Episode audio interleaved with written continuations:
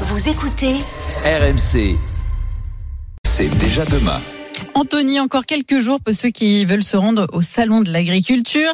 Un secteur d'activité de plus en plus technologique. La reconnaissance faciale, par exemple, est en train de s'installer dans les exploitations. Pas pour les humains, non, non, mais pour les vaches et les cochons. Ouais, alors pour les humains, on connaît parce que je vous en parle souvent de la reconnaissance faciale. On s'en sert pour déverrouiller son smartphone. On s'en sert aussi pour la surveillance de la population. Hein. C'est aussi des Mhm. enjeux, y compris philosophiques, notamment en Chine où c'est très utilisé. Et c'est d'ailleurs en Chine qu'on teste massivement la reconnaissance faciale des cochons. Bah oui, les porcs, eux aussi, ont un visage. Et on a aujourd'hui des logiciels très perfectionnés qui sont conçus notamment par Alibaba, c'est l'équivalent euh, chinois d'Amazon, qui sont capables d'analyser leurs groins, leurs oreilles, leurs yeux, d'identifier individuellement chaque animal, de faire la différence entre euh, Oscar le cochon et Napoléon le cochon. Alors pas Napoléon, parce que vous savez qu'en France, on n'a pas le droit d'appeler son cochon Napoléon, c'est Ah interdit. bah oui, Ah bon, euh, l'empereur, bah parce que c'est l'empereur qui avait décidé ça. Il avait un, un- on va dire un sens de l'humour assez limité, donc il Non, avait mais pas ça, tellement c'est envie qu'on a... non Ouais, non, non, non, c'est mais On la- est en république. la loi est encore, la loi est encore en vigueur. Bref, petite euh, digression, mais donc avec un taux de précision de 95% et de faire une sorte de, de passeport biométrique de chaque animal. Alors à quoi est-ce que ça sert d'avoir la reconnaissance faciale? Et ben en fait à suivre individuellement l'évolution de chaque animal. Par exemple pour la distribution de nourriture en fonction de l'âge du cochon, de sa taille, on va dire voilà, toi tu as le droit à temps, voilà, on l'entend le, le cochon. Euh, toi tu as le droit à temps et toi tu as le droit à temps. On va pouvoir comme ça individualiser les portions. On va pouvoir aussi détecter rapidement quels animaux sont malades. Euh, Ces caméras intelligentes, elles peuvent euh, évoluer l'état de forme. Euh, Si par exemple un cochon est en train de, de maigrir, on va aussi utiliser la reconnaissance vocale, si l'on peut dire, pour identifier par exemple qu'un cochon est en train de tousser. Là, je sais pas s'il est en train de tousser.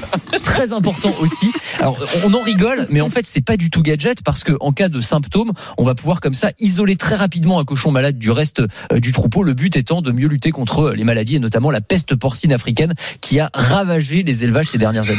Bon, ça, c'est pour les cochons, mais ça marche aussi avec les vaches alors? Alors oui, mais c'est une technologie différente qui s'appelle AI Herd, donc euh, l'intelligence artificielle pour le troupeau. C'est des Nantais qui ont mis ça au point. C'est des caméras de vidéosurveillance pour les étables. Mais là, c'est pas le visage euh, de la vache, euh, la tête de la vache, mais ce sont les taches de la vache qui vont servir à la reconnaître, un peu comme un QR code. En fait, la vache se transforme en QR code, si tu veux. Donc C'est on a, dit. non, mais c'est vraiment ça. Et, et donc, du coup, les algorithmes sont capables de suivre précisément chaque animal, où il se trouve sur l'exploitation, des changements de comportement. Par exemple, une vache qui se met à, boiter, ou si elle passe plus de temps couchée, ou elle se déplace moins vite. Et l'agriculteur va recevoir toutes ces informations-là directement sur leur smartphone. Le but étant de mieux traiter les animaux et de les soigner le plus vite possible. Et l'autre option de plus en plus répandue, ce sont des colliers connectés pour les animaux qui leur permettent de communiquer avec leur éleveur. Oui, elles peuvent, euh, ces vaches, envoyer des SMS à leur éleveur. Alors, elles ne les tapent pas encore euh, elles-mêmes, mais ces petits capteurs électroniques. Ça ne saurait tarder. mais ça ne saurait tarder avec leurs petits sabots.